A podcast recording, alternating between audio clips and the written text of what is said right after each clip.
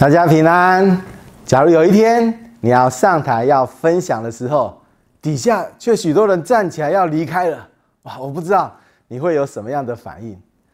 孙宝林博士所写的一本《启示录》的注释书里面，他提到了一个十九世纪在美国很有名的一个牧师，叫做亨利·毕节。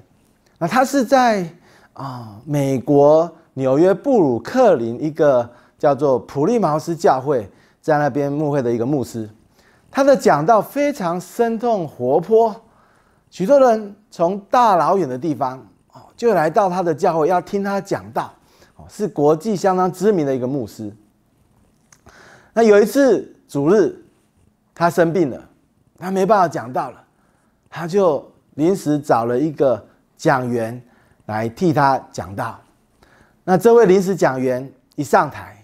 就宣布说，很抱歉，毕节牧师今天生病啊，不能来了，所以今天由我来讲道。哇，许多人听到毕节牧师不能来了，就好失望，就纷纷站起来准备要离开。如果你是这位临时的讲员，我不知道你会有什么反应。那这位临时讲员看到大家站起来要离开了，他就说。所有来敬拜毕节牧师的人，现在可以离开了。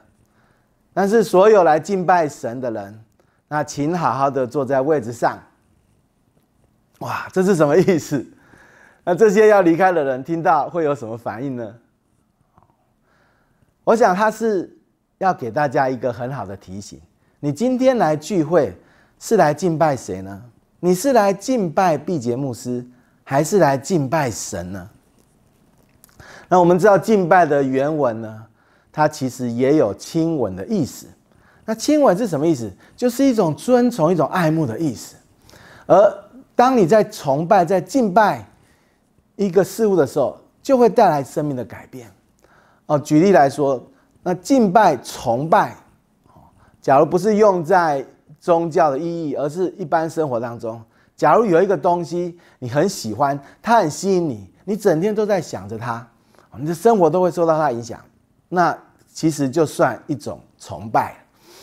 那以追星族来讲好了，好像哇，呃，有人很喜欢某某明星、某某歌星，哇，他很吸引一些人，哇，这些人就去买他的啊唱片啊或 CD 啊。哦那或者是看他演戏啊，学他唱歌啊，学他讲话，穿他穿的衣服，那这个明星就成为一个偶像，成为他崇拜的偶像。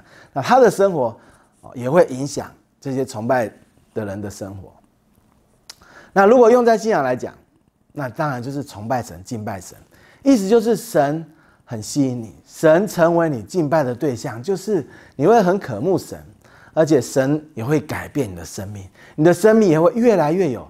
神的荣耀，所以当毕节牧师不能来的时候，许多人一听到好失望，准备要离开了。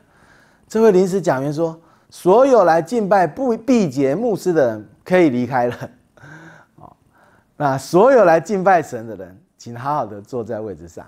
意思是什么？你是来敬拜毕节牧师，还是来敬拜神？你爱慕的对象是毕节牧师呢，还是神？如果你敬拜的对象是毕节牧师，你爱慕的对象是毕节牧师，他是你的敬拜的中心。那真的很抱歉，他不在，所以你可以离开了。但是如果你是来敬拜神的，如果神是你敬拜的中心，那神仍然在我们当中，神没有生病，神有出席，神仍然在我们当中，你就应该好好的坐下来敬拜神。结果这些本来站起来要走的人怎么样？他们就赶快坐下来，是我想这是对我们很好的提醒。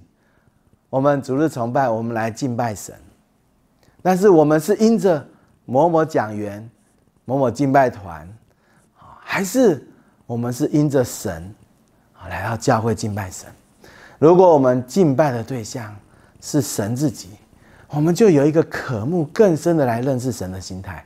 所以，不管是谁讲到，不管是谁带敬拜，当我们的心是对准神，我们是渴慕神，我们真诚的爱慕神，我相信神就要透过各样的方式来对我们说话，你一定会有领受的。约翰福音四章二十三节，他说：“时候将到，如今就是了。那真正拜父的，要用心灵和诚实拜他，因为父要这样的人拜他。心灵和诚实，其中一个意思就是真诚的心灵，就是一颗真实爱慕神的心。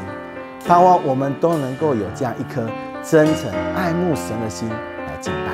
愿主赐福大家。”